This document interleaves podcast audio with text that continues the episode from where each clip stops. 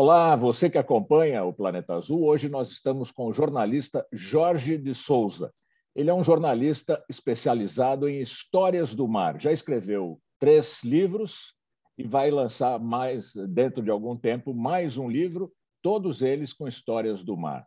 Jorge, muito obrigado por estar aqui com a gente no Planeta Azul. Prazer é meu, prazer é meu. Para é falar é de um assunto que eu adoro, inclusive. É, então, isso que eu ia te perguntar. Como é que surgiu esse seu interesse por histórias do mar? Então, eu, eu sou jornalista, sempre fui jornalista, trabalhei a vida inteira com, com publicação, com revista, e, e entre elas eu editei uma revista chamada Revista Náutica, que é uma revista sobre barcos, etc., e durante muito tempo. E pelo convívio do assunto, eu acabava ficava acabava ficando sabendo de várias histórias. O pessoal me contava umas histórias. Eu falava, nossa, mas que coisa extraordinária. E aí eu comecei é, a dimensão do volume de, de histórias, de casos e de fatos que o mar já proporcionou. Aí, se você analisar que o mar ocupa dois terços do planeta, se você levar em consideração que o mar sempre foi a principal via de acesso de locomoção de pessoas, sobretudo até a invenção do avião, e, levar isso pela história da humanidade, você vê a infinidade de, de casos e de fatos que já ocorreram no mar. E aquilo começou a me impressionar, e eu comecei a, colecionar essas histórias. Eu virei um colecionador de histórias. Depois eu me transformei num contador de histórias, mas primeiro eu era um colecionador de histórias. E, e sempre que eu ouvia uma história muito assim, eu falava, não, não é possível, será que isso aconteceu? E aí eu comecei a colocar em prática a minha segunda diversão, que é a pesquisa. Então, toda vez que eu ficava sabendo de algum acontecimento, de algum caso, algum fato, eu começava a pesquisar. E, e eu fui coletando um monte de, de, informações sobre diversas histórias, algumas eu até publicava na, na, revista na época, e as outras eu guardava. Falava, um dia, quando eu tiver tempo, eu, eu escrevo essas histórias e junto tudo no livro. E foi assim que começou. Quando eu uhum. tive tempo para fazer isso, eu comecei a botar no papel. É interessante, você falou do mar, da importância da navegação, dos dois terços do planeta, e o mar é uma coisa quase que indissociável da vida, de, mesmo de quem mora longe do mar, de quem sim, vive longe do sim, mar. Né? O sim, mar é uma, tem um encanto sobre o homem que, que, que, que partilhado por toda, praticamente toda a humanidade. Né? Sem dúvida, sem dúvida. Porque Fala. o que impressiona muito no mar, é, para quem conhece e para quem não conhece, é o tamanho. Né? é muito grande. O que não quer dizer que ele esteja salvo de tudo, todos os problemas que estão acontecendo. Né? A gente consegue, a gente está conseguindo começar a destruir um negócio gigantesco, né? É, por atitudes insensatas.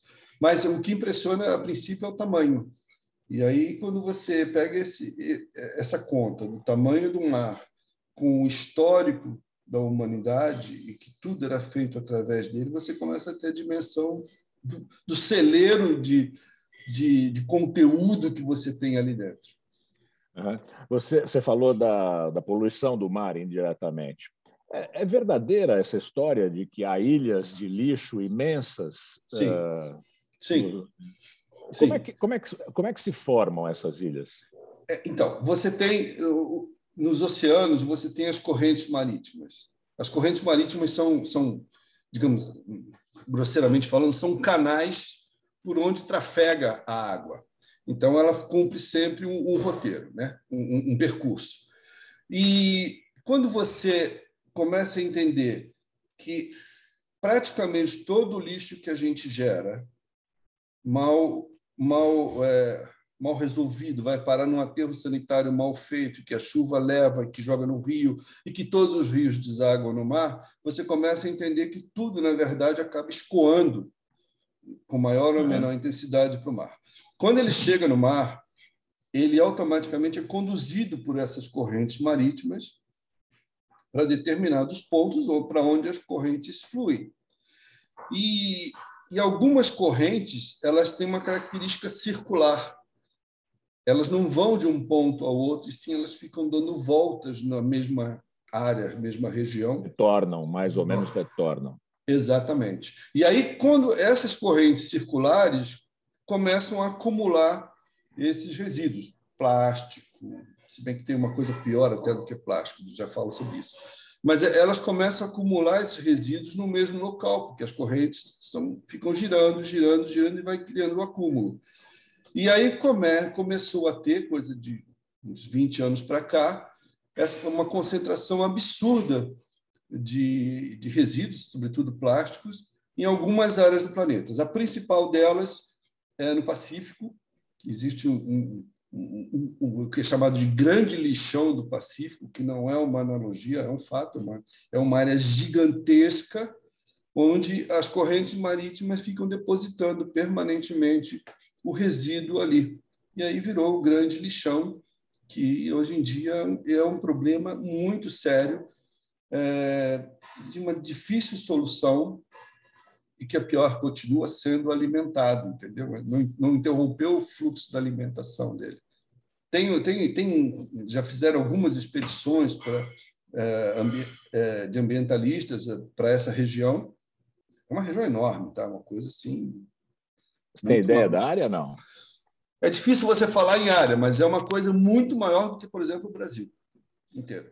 É, é uma coisa absurda. 8 milhões é, e meio de quilômetros. as correntes, Brasil, vão, né? as correntes vão depositando ali. Então, é, tem um, um, uma, uma história bem interessante, é, que é recente, ano passado, um, um, nadador resolveu atravessar a nado essa área com apoio de barcos, claro. etc. E tal, é, um nadador de longo percurso. E ele fez isso exatamente para sentir na pele, literalmente, o problema. E o que ele conta, sim, é, é, absurdo, porque ele não conseguia passar um dia sem, sem encontrar um volume absurdo de concentração de resíduos plásticos. Mas o principal problema nem são tanto as garrafas PET, que a gente tanto fala, as sacolinhas de plástico. Qual é o, o principal? O microplástico, que é a dissolução do plástico, que ele vira uma coisa mínima, mas ele é o suficiente para ser é, engolido pelos, pelos peixes, pelos animais, pelos seres, seres marinhos. E o outro grande problema, enorme até no tamanho, são as materiais de pesca, redes de pesca que são descartadas, que são abandonadas. Porque nós estamos falando de redes de pesca assim, de, de algumas enorme, né? dezenas de quilômetros de extensão de pesca uhum. profissional.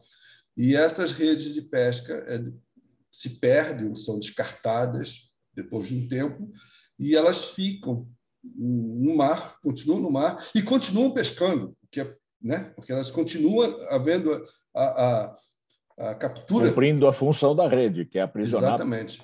E, e, é um problema muito sério que a, que a grande maioria das pessoas, quando a gente fala em, em poluição marinha, associa diretamente ao plástico mas ignora que talvez o maior problema em volume seja material de pesca. É impressionante.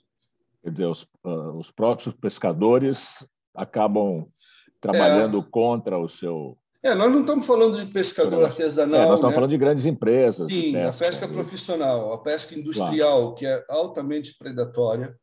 E, ah. ela é predatória não só enquanto ela está pescando, mas quando ela para de pescar, ela também continua sendo predatória, porque ela deixa no mar o resíduo dela.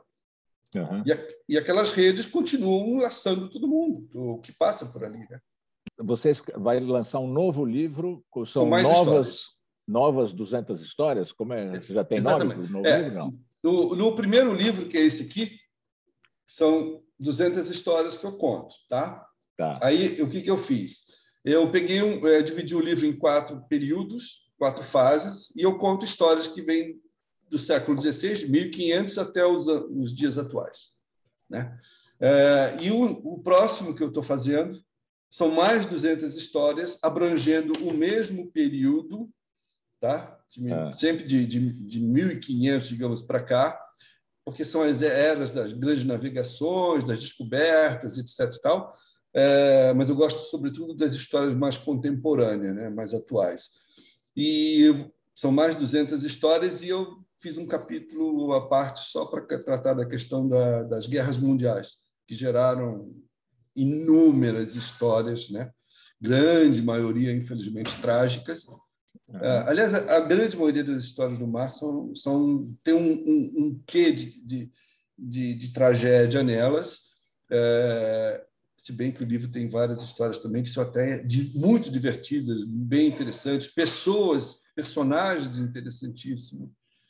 Existe uma comunidade mundial, é, sobretudo de velejadores, né?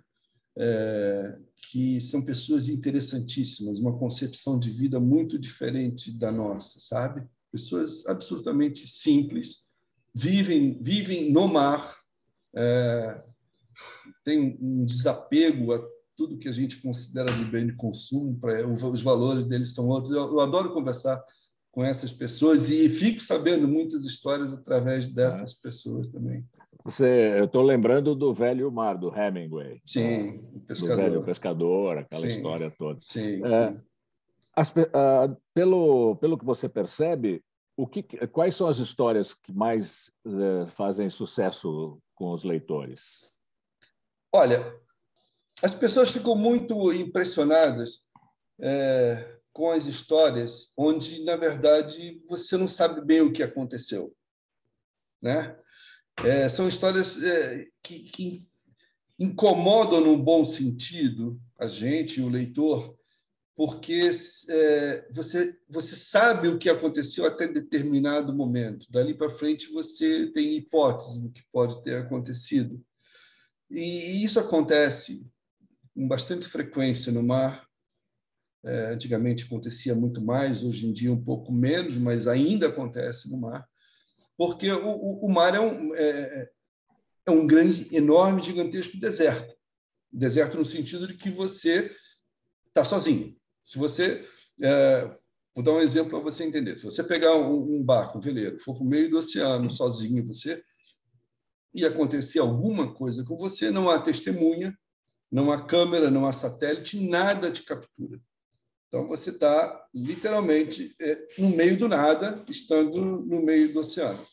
Não tem testemunhas, por exemplo, né? O que é um, inclusive um ambiente muito propício para pessoas mal intencionadas planejar um, um crime perfeito, porque não há testemunhas, né? Uhum. Você tem alguma é, história desse tipo? Ah, já aconteceram várias, infelizmente. Conte uma é. boa.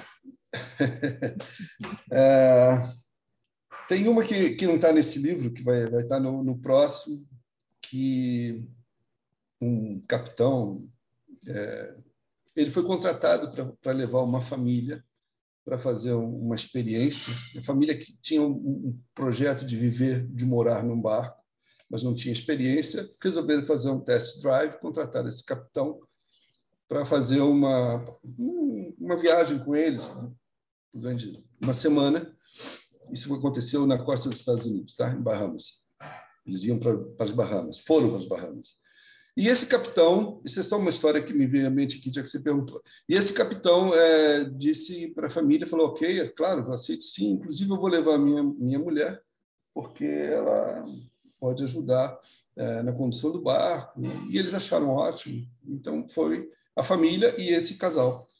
E foi tudo normal durante a viagem inteira. Na volta, na viagem de regresso de Bahamas para Flórida, o capitão falou, falou, olha, vamos, vamos navegar à noite dessa vez. Até então eles não tinham navegado à noite, eles acharam legal, interessante, essa coisa. E ele, o capitão ficou do lado de fora do, do veleiro e chamou a mulher dele para ficar com ele lá fora, enquanto a família foi dormir. Bom, aí dá um, um break e horas depois é, uma das filhas da família, uma, era uma, um casal com duas crianças, uma das crianças acordou com um barulho e quando ela abriu a porta do, da cabine dela, ela já viu a mãe dela morta, depois ela viu o pai dela morto, o, o irmão dela morto, e ela ficou apavorada. E ela saiu lá fora, gritando por socorro, e o, o, foi abordada pelo, pelo capitão, que levou ela de volta, trancou ela na cabine, enfiou ela de volta na cabine, e a menina absolutamente em choque, uma criança de 10 anos de idade. E a criança absolutamente em choque. E em seguida, essa criança começou a ver eh, entrar água por baixo da porta do barco. E ela ficou mais apavorada ainda. O barco começou a encher de água. Ela realmente saiu, abriu a porta, saiu correndo. Quando ela voltou lá fora, né, externo, ela viu o capitão, o, comand... o capitão do barco, já fora do barco dele, já indo para um bote, se afastando, uhum. e o barco, o veleiro, afundando. Ele provocou o afundamento do veleiro. E, e essa menina teve uma felicidade, teve uma presença de espírito de lembrar de uma balsa que, que havia no, no, no veleiro deles. Ela, na verdade, era uma boia de um metro quadrado. Sim. Ela pulou para a boia, foi para o mar, o barco afundou, a família dela morta dentro, o barco afundou, ela ficou sozinha no mar e o comandante foi embora com, com o bote. É, vocês estão percebendo que está faltando alguém nessa história, né? A mulher do, exatamente. do comandante. É, exatamente. Aí é que eu ia perguntar, ele afundou a mulher ou levou? Não, então aí que aí que vem aí que vem a história. Uh, esse comandante dias depois ele foi ele foi resgatado, né, por um navio que passava e ele contou uma história mirabolante para o comandante do navio, dizendo que o barco dele tinha, ele era capitão, o barco teve uma tempestade, o mastro caiu, abriu um rombo no barco, morreu todo mundo, só sobrou ele, etc. Tal. E ele foi levado de volta para os Estados Unidos. A polícia achou um pouco estranho o depoimento dele, mas não havia nenhuma prova. Só falou: olha, você vai ter que responder o inquérito, fique por aqui. Só que nesse mesmo período, a menina que estava na boia foi resgatada por uma outra embarcação e aí ela contou o que aconteceu. E esse capitão, desesperado, a hora que a notícia chegou nos Estados Unidos, ele se suicidou. Bom, por que, que ele fez tudo isso? O plano dele, na verdade, era matar a mulher dele, apenas. Porque ele já tinha um histórico, é, já tinha feito isso antes num outro casamento dele, e ele queria, na verdade, o dinheiro do seguro da mulher dele. Então, quando ele, ele a convidou para ficar com ele do lado de fora do barco numa navegação noturna, era para ter um cenário perfeito, porque bastava ele, ele empurrá-la ao mar, não precisa fazer nada, não precisa dar tiro, faca, nada. Claro. Você só empurra a pessoa para o mar e tchau. É o fim. Uhum. É, e por alguma razão isso não deu certo. Aí começam as hipóteses, né? Veja bem, a hipótese por quê? Porque ele se matou, a menina, que é a única testemunha, não acompanhou a cena, porque ela estava trancada no quarto. A hipótese é que, é, é, é, por alguma infelicidade, a mulher da família, a mãe, saiu lá fora na hora que ele estava prestes a executar a própria mulher. Então ele teve que matar a mãe, e aí ele teve que matar todos para evitar as testemunhas. Só não matou a menina, ninguém sabe por quê. Né? Ele poderia ter, ter é. matado também. E, na verdade, tudo isso foi causado pelo, eh, pelo interesse dele em se livrar da esposa para receber o seguro. seguro né? E, eh, e, essa história não aconteceu há muito tempo, não. Essa história aconteceu uns 40 anos atrás. Essa menina está viva, hum. ela está viva, mora nos Estados Unidos ainda, já é uma, já é uma senhora hoje em dia. É, e essa, esse é um exemplo do, do, do que o mar permite. É. Né? Você é um ambiente muito propício a, a, você cometer um crime e ficar impune, porque não há como provar. Tá. Eu vi, eu vi uma história, a, a hipótese da, da onda submarina que fez naufragar o submarino, submarino. indonésio. Essa Sim. história é muito interessante, porque quem não conhece o mar, eu, por exemplo, não imaginava que houvesse onda submarina, e são ondas é. gigantescas, né? É uma Sim. história muito interessante que você é. escreveu. É. É, é, é, um fenômeno, é um fenômeno que existe e existe em vários lugares do mundo, não é só ali. Ali é, ali é razoavelmente frequente, mas é um fenômeno que existe em vários lugares do mundo. É, é, é a mesma analogia que da, da, turbulência do avião. A gente anda de avião e sofre turbulência. É, dentro do mar você tem essas áreas de turbulência, digamos assim, é, que na verdade são ondulações, elas são potencializadas pela topografia do local, né? É, e também pela, pela confluência de correntes marítimas que potencializam isso. Mas mesmo assim, Rodolfo, essa essa questão da, da onda da onda submarina que teria afundado o submarino é uma hipótese né? Porque na verdade na prática a gente não sabe o que aconteceu com o submarino, né? Então e aí é que vem entra o lado enigmático, atraente do, do, do mar, Né? Você, uhum. em, em, alguns casos, você não tem, não pode afirmar que aconteceu isso. Você não estava lá, não houve nenhum sobrevivente no submarino, infelizmente. Não há como, como não tem caixa preta submarina para você saber, né? É. E mesmo que se tivesse, talvez não conseguisse recuperar na casa da profundidade. Então, é, são hipóteses, mas isso é realmente uma hipótese muito, muito provável. Essas ondas submarinas são, são, são enormes, né? São, são enormes, gigantescas, gigantescas. Depende do local, né? Naquele local do submarino, que é um estreito, portanto é um canal, ele potencializa esse fluxo, é, e não, não são ondas que, que, que estão sempre ali, que acontecem todo dia. Elas acontecem com alguma periodicidade que a natureza determina. Em alguns lugares elas são mais frequentes ou menos frequentes. Mas ali, ali talvez, Rodolfo, talvez não tenha sido só esse motivo. Como os, grandes acidentes, eles podem ser somatórios de, de, claro, de situações. Pode ter acontecido um outro problema é, mecânico no submarino, de condução do submarino, que infelizmente foi concomitante à chegada da onda. Então, uma coisa, talvez não tenham conseguido reagir a tempo a uma coisa que eles supostamente estariam acostumados, porque um submarinista está acostumado com essas com essas claro. oscilações submarinas. E eles são da, eram da Indonésia, portanto eles conheciam a região onde estavam fazendo o mergulho. Então eu acho que houve algum outro fator, não de negligência, mas talvez de falha de falha técnica do, do concomitante, exatamente, por azar concomitante à onda. É, essas ondas submarinas elas tendem a levar qualquer objeto que esteja que seja alcançado pela onda para baixo, é isso? É, elas fazem, um, elas, elas fazem um, um, movimento, digamos, circular assim, tá? Tá. Né? Num é, momento ela levanta, assim. no outro ela afunda. Exatamente. É, é, o mesmo efeito de. Eh, isso aqui é uma montanha, você tem um vento passando por aqui. Ele chega no topo da montanha. Quando ele passa a montanha, ele faz isso. Ele desce o vento. É a mesma claro. coisa da onda. O fluxo vem aqui, pegou uma colina submarina, quando ele saiu aqui, ele, ele gira, ele começa a girar. É como a, a base de uma cachoeira que fica a água Sim. fica girando, né? A máquina de lavar roupa. Então é mais ou menos essa situação.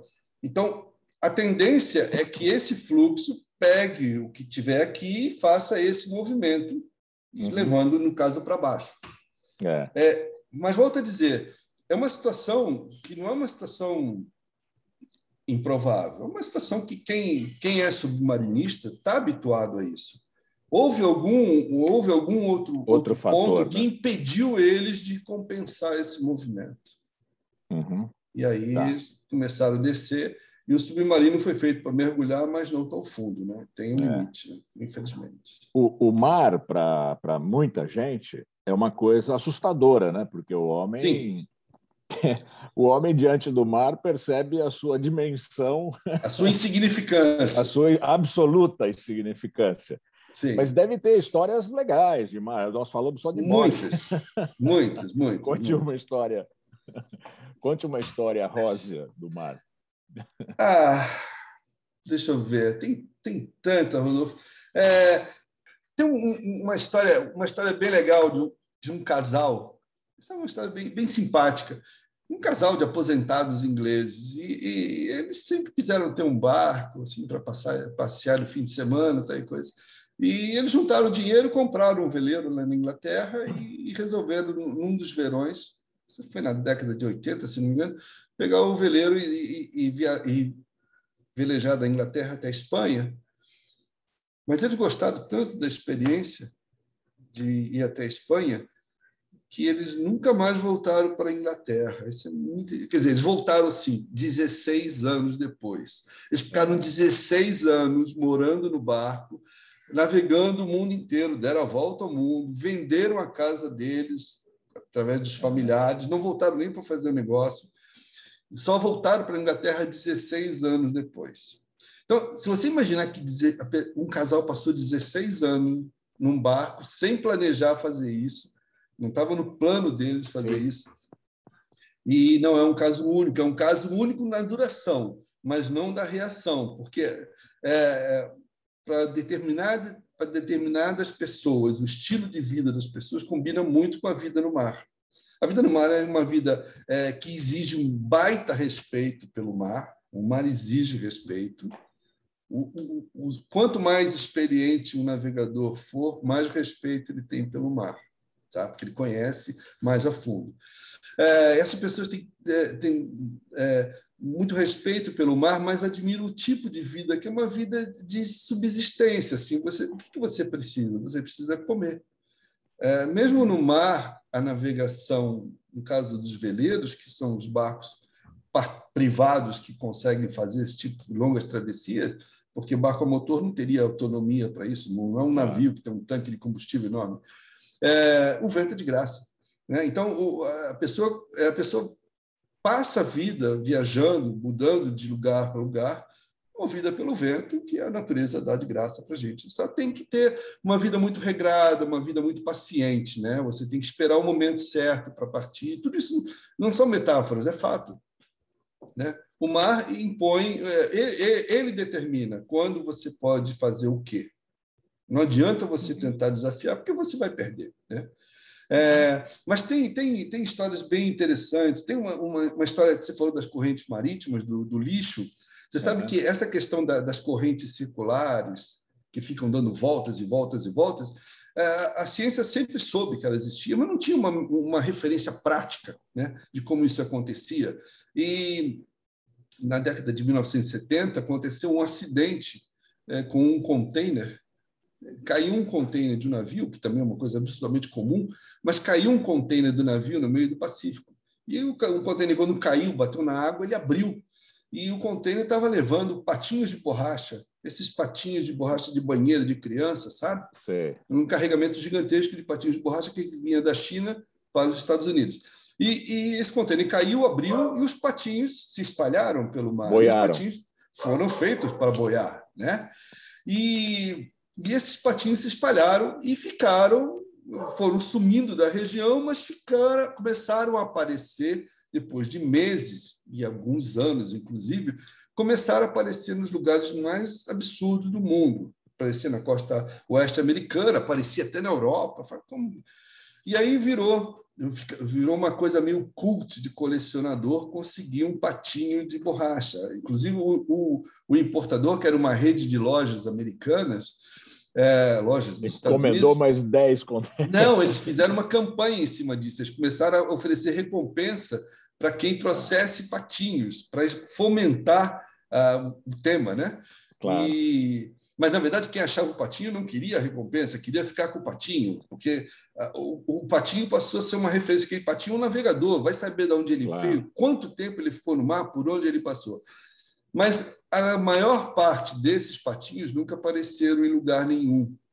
E aí que eles começaram a ter um exemplo prático das correntes circulares, sobretudo no Pacífico. Os patinhos ficavam rodando, rodando, rodando e nunca iam para nenhum ponto. Para a costa, né? Para a costa. Uhum. E, na verdade, é, não dá para afirmar, mas é muito, muito provável que até hoje ainda tenha patinho desse boiando em algum é. ponto lá do Pacífico. O patinho é, no... é, feito para durar bastante, né? Então. Aqui no Brasil tem a célebre história do verão da lata. Que, Sim, das verão da lata. de maconha do, que caíram estado, no, no Rio de Janeiro. 80, né? Na década Exatamente. de 80. Que é, é, essa, essa e história... Sorte, e, para sorte dos malucos, a corrente não levou as latas para longe, ela deixou as latas no litoral. Exatamente. É, essa história está essa história tá no livro, inclusive. Esse era um barco chamado Solana Star e era um barco que, que vinha que vinha sendo monitorado pela, pela agência americana, exatamente, de antidrogas. Eles sabiam que o barco estava carregado com maconha e eles vinham monitorando o barco. E o barco, quando chegou é, ao longo da costa do, do, Rio de Janeiro, ali, o barco começou a ter problema. E eles sabiam, problema mecânico, eles sabiam que eles iam ser abordados. Então, eles pegaram e começaram a desovar as latas no mar, né, que virou um presente de Iemanjá para os maconheiros e para os sofistas em geral. É, e aí virou o verão da lata, né? que virou música da Marina, que é, virou uma expressão, né? coisa boa, é. coisa da lata. Né? E, e, esse barco, Rodolfo, é interessante a história, porque a história não acabou, não acabou aí. Eles desovaram as latas, as latas ficaram aparecendo nas praias do Rio de Janeiro, lá na Barra da Tijuca, Ipanema, todo lugar chegava a lata de maconha. E assim, a polícia conseguia capturar uma lata e dez latas eh, o pessoal desviava, né? E esse barco foi apreendido, por fim, né? Claro, foi apreendido e ele foi confiscado lá no Rio de Janeiro e depois esse barco foi vendido para uma para uma empresa de pesca ali do, do, do litoral do norte do Rio de Janeiro e ganhou outro nome e esse barco de pesca afundou na primeira viagem. é, na primeira viagem que ele fez, ele afundou. Deu azar. Deu azar. E, e, até hoje ele, ele pode ser visitado por mergulhadores. Dizem até que os mergulhadores vão lá procurar ver se ficou alguma lata. Alguma entalada, lata né? num cantinho. Porque era muito interessante esse barco. Esse barco tinha dois cascos. Ele foi feito para isso. Tá. tá. Ele tinha um casco duplo. E entre um casco e outro era um vão vazio. E era ali que eles estocavam as latas. Isso foi feito justamente para traficar sim, uh, substância ilícita? Sim. Tá, não era um, uma, não, uma, não, não era de flutuação. Não, não era uma questão de segurança, até porque não era um barco transoceânico assim tão grande, tá. embora ele tivesse vindo da, da, da, da Ásia, né? Mas é, não, ele foi feito com esse intuito. Isso é muito comum, viu, Rodolfo? É, é outro problema. Fundo falso, né? Fundo falso. É, isso é muito comum. Atualmente, por exemplo, a, a, a maior quantidade de, de drogas que sai do Brasil sai através do mar em embarcação. Navio, barco particular. É, é muito, muito comum e, e, cada vez as apreensões ganham uma dimensão ainda maior. O barco da lata virou uma coisa brincadeira de criança, né? É. A quantidade de maconha que tinha lá não é nada perto do que acontece hoje em dia no tráfico de cocaína, etc. E, tal. e essa questão do, do, do, da droga escondida em embarcação é, é, infelizmente, é muito comum hoje em dia. Muito uhum. É muito bom conversar com você. Eu recomendo que o pessoal que, que acompanha o Planeta Azul procure o teu blog. Como é, como é o nome do teu blog? É o Histórias do Mar, que eu publico na UOL. Tem um site também, que chama Histórias do Mar que é o mesmo título do livro. Né? Então, na verdade, Histórias do Mar é, é, são três coisas: é o site, é o livro e é, são as histórias.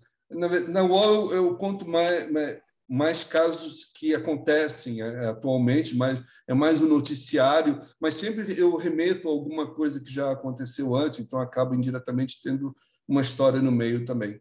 É um noticiário bastante rico, porque você conhece muito o assunto e escreve muito bem. É uma, é uma delícia te ouvir muito obrigado. E lê, lê, o que você escreve. Eu li também a história do Minsk, o porta-aviões que está no, agora ficou entre as estradas. É uma história fantástica. Eu não vou, eu não vou falar da história para que as pessoas procurem o teu blog obrigado. E, e, vejam como é, como é legal o seu blog. Obrigado. Eu agradeço muito ao Jorge de Souza, jornalista, autor de três livros, por enquanto, sobre o mar, já preparando o quarto livro. Muito obrigado, Jorge. Obrigado, Rodolfo. Prazer. Thank